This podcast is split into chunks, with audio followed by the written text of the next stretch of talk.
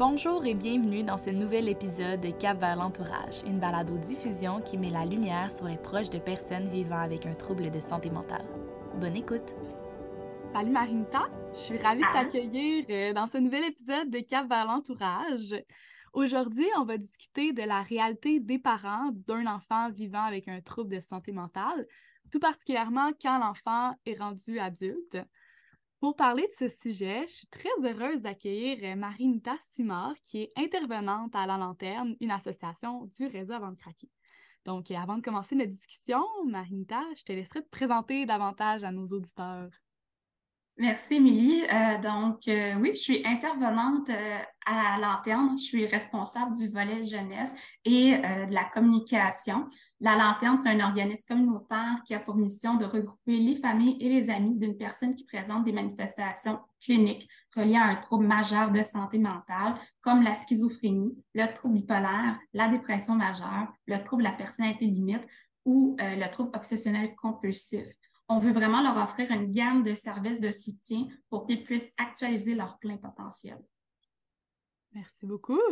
Donc, pour entamer notre discussion sur le sujet du jour, j'ai une question qui est assez large pour toi. Quel est l'état global de la réalité des parents ayant un enfant qui a un trouble de santé mentale?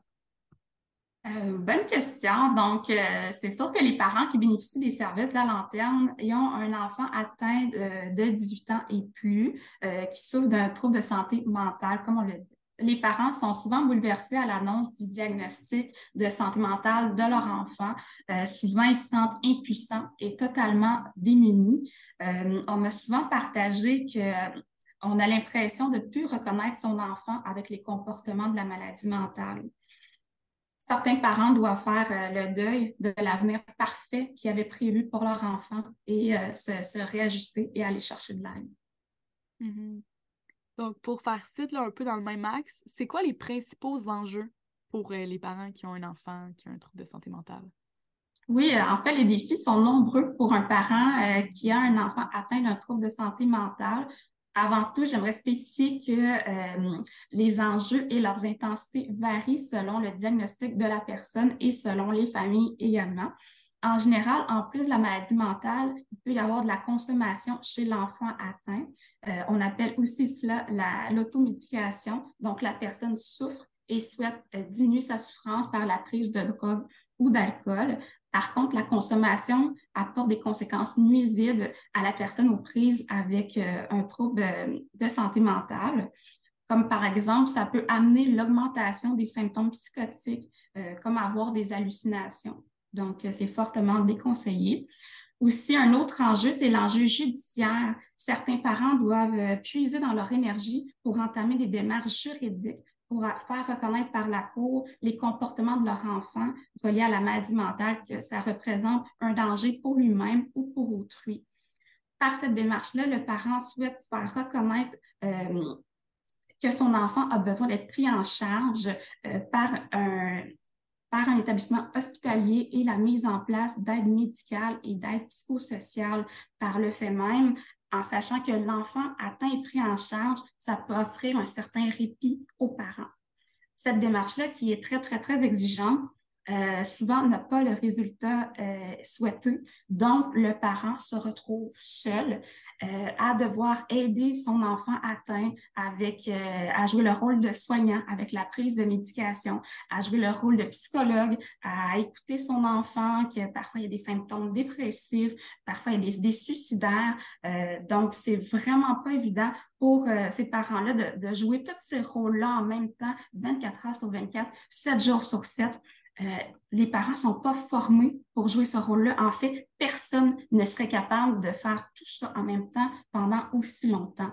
Si les enfants atteints ne reçoivent pas d'aide, c'est les parents qui vont se retrouver épuisés. Euh, D'autres enjeux aussi pour, euh, pour les parents avec un enfant atteint. Certains doivent avoir recours aux interventions policières. Certains parents doivent également vivre avec la réalité de leur enfant atteint en prison. Aussi, un autre enjeu majeur au niveau du couple, c'est quand les deux parents n'ont pas la même perception de la maladie mentale sur leur enfant atteint, euh, ça peut créer des, tensions dans le couple et euh, les éloigner les uns des autres. Donc, euh, c'était quelques enjeux des parents avec un enfant atteint. C'est ça, on voit, il y a vraiment beaucoup d'enjeux. Puis pour rentrer un peu plus dans le, dans le concret, peut-être dans les trucs que tu peux donner à nos auditeurs, te parler du fait que les parents y en prennent vraiment beaucoup, souvent, sur leurs épaules, qu'ils veuillent ou non, parfois. Mais il y a beaucoup de choses, je suppose, qui n'ont pas nécessairement de puissance sur certaines, certaines choses qui arrivent à leurs enfants. Donc, comment faire pour accepter l'impuissance qu'ils ont sur la situation? Oui, c'est une très bonne question, puis c'est une question qu'on se fait souvent poser par les parents, comment accepter euh, son sentiment d'impuissance. Ce qu'il faut savoir, c'est euh, être impuissant devant son enfant en souffrance, c'est extrêmement difficile pour le parent. Euh, pour les aider à la lanterne, on leur rappelle qu'ils ne sont pas responsables de la maladie mentale de leur enfant que malgré tous les efforts qu'ils font pour améliorer la situation de leur enfant atteint, certaines choses ne dépendent pas euh, de, de, leur contrôle. Euh, en acceptant son sentiment d'impuissance, ce n'est pas faire manque euh, de, de, volonté. Au contraire, accepter qu'on ne puisse pas avoir de pouvoir sur tout, ça nous permet d'identifier sur quoi on a du pouvoir et de, se mettre en action par rapport à ça. Comme par exemple, on a du pouvoir sur le fait euh, d'aller chercher de l'aide, euh, de s'informer sur les différents symptômes de la maladie mentale. On a du pouvoir euh, sur le fait de prendre soin de notre propre santé mentale. Donc, c'est normal de, se sentir impuissant parfois, mais il faut aussi se rappeler que la situation nous fait vivre un sentiment d'impuissance est temporaire que l'état de son enfant peut s'améliorer euh, s'il décide euh, de demander de l'aide et d'appliquer les conseils de son équipe traitante. Donc, des petits conseils qu'on donne aux parents pour les aider à traverser euh, une phase quand ils se sentent impuissants. On entend beaucoup parler de limites, même nous au réseau, souvent on dit de mettre ses limites, mais concrètement, comment est-ce qu'on peut se mettre des limites? Ah, c'est plus facile à dire qu'à faire, mais euh, pour se mettre des limites, euh, on propose aux parents euh, d'établir un contrat d'entente en nommant clairement les comportements que le parent trouve inacceptables chez son enfant atteint. Puis on dit aussi, peu importe si le comportement résulte de la maladie mentale ou non, euh, on, va aller nommer. Donc, on va identifier les comportements qui sont inacceptables et pour chaque comportement inacceptable, on va établir une conséquence euh, qui va être reliée à ça. Une fois cet exercice-là complété, on va présenter le contrat d'entente à la personne atteinte pour le mettre au courant des conséquences qui devront être appliquées si son comportement inacceptable se reproduit. C'est déjà un gros bout justement de faire comme ces contrats-là, de reconnaître les limites qu'on veut établir, mais comment les faire concrètement respecter ces limites-là par son enfant, puis comment respecter soi-même ses propres limites? Mmh, oui, euh, c'est vraiment ça, en fait, c'est qu'une fois euh, les conséquences établies, on, euh, on, présente à la personne, puis on l'avise qu'il faudra appliquer les conséquences si le comportement se reproduit. Par exemple, si l'enfant est avisé qu'il est interdit de consommer de la drogue à la maison, et qui est avisé de la conséquence, c'est tu devras quitter si tu consommes à nouveau de la drogue à la maison. Et malgré ça, donc l'enfant est au courant euh, de la limite, est au courant euh, de la conséquence. Et si malgré ça, il, il reconsomme à la maison, là, il va vraiment falloir que le parent applique la conséquence et demande à l'enfant de quitter la maison. Appliquer les conséquences euh, de nos limites, c'est vraiment pas facile, mais c'est super important de le faire sans quoi on perd toute la crédibilité euh, par rapport euh, à, l'enfant. Donc, c'est vraiment de choisir des conséquences qu'on est capable d'appliquer comme parent, puis si la limite est, est transgressée, d'appliquer la conséquence jusqu'au bout. Toujours très lié au sujet, mais un peu sur un autre axe. Comment arriver à responsabiliser son enfant par rapport à ses actions?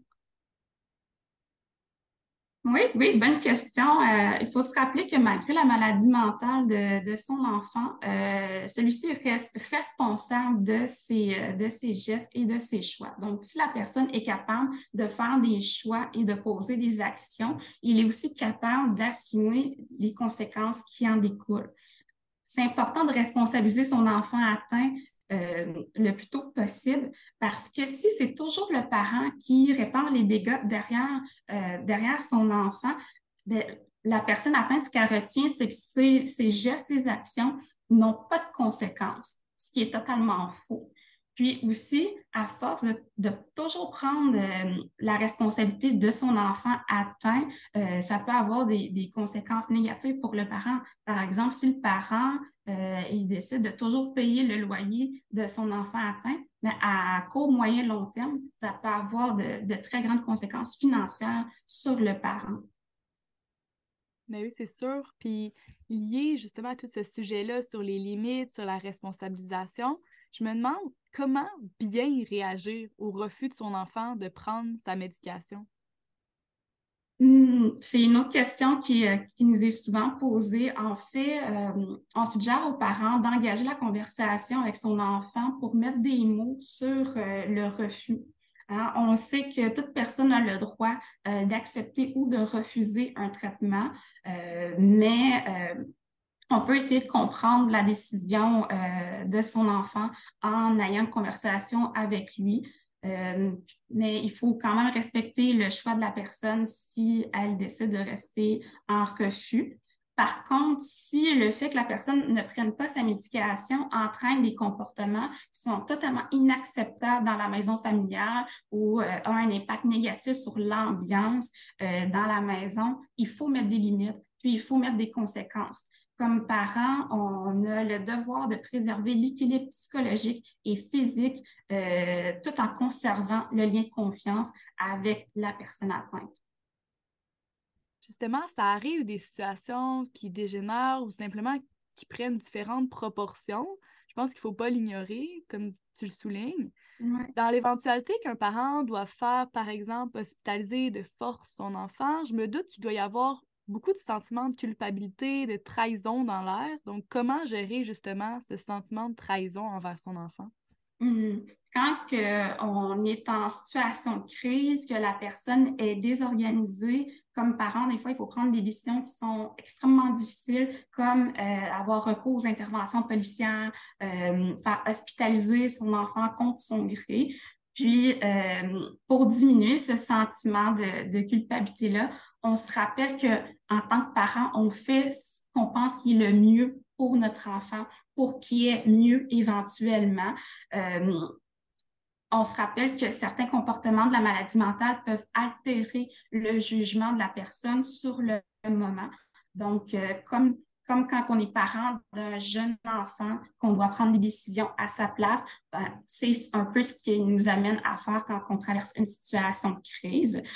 Par la suite, quand la situation de crise est passée, on peut reprendre avec euh, l'enfant atteint, euh, puis expliquer notre décision, expliquer pourquoi on a dû euh, faire cette démarche-là, puis on, peut écouter puis mettre des mots sur son sentiment de trahison, justement. On encourage, on l'encourage beaucoup à verbaliser sa colère, puis que c'est normal qu'il se soit senti trahi, mais que d'un autre côté, euh, on n'avait pas le choix de prendre cette décision-là pour son bien-être. J'ai une dernière question pour toi.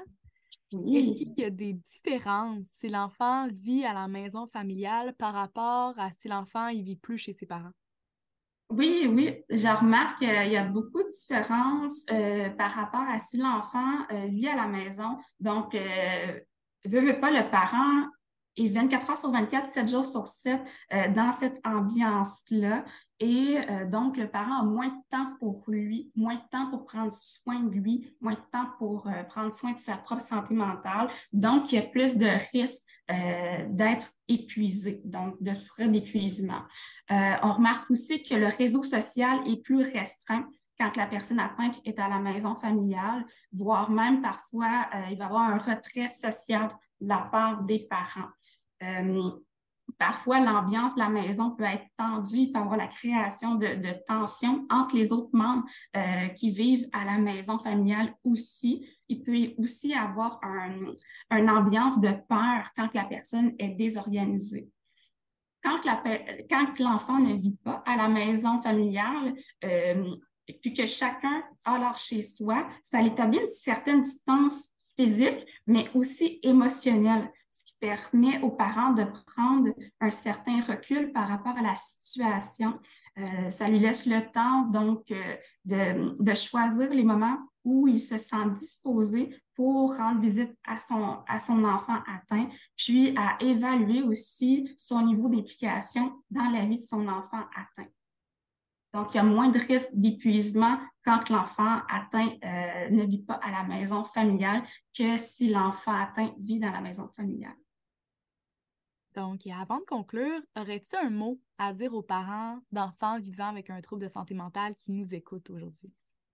Ben, j'encourage tous les parents qui vivent avec un enfant atteint d'un trouble de santé mentale à pas rester seuls avec leur réalité. J'aimerais, j'aimerais leur dire qu'ils sont pas seuls là-dedans, qu'il euh, y a plein, plein, plein de services, justement, qui sont mis à leur disposition, des services professionnels, des services, euh, à la lanterne, on offre des groupes de soutien pour justement briser ce, ce sentiment-là, d'être seul avec cette réalité-là. Donc, euh, de ne pas hésiter à aller chercher de l'aide. Sur ce beau message, merci beaucoup, Marinita, d'avoir participé à cet épisode et de nous avoir partagé un peu de ton expertise.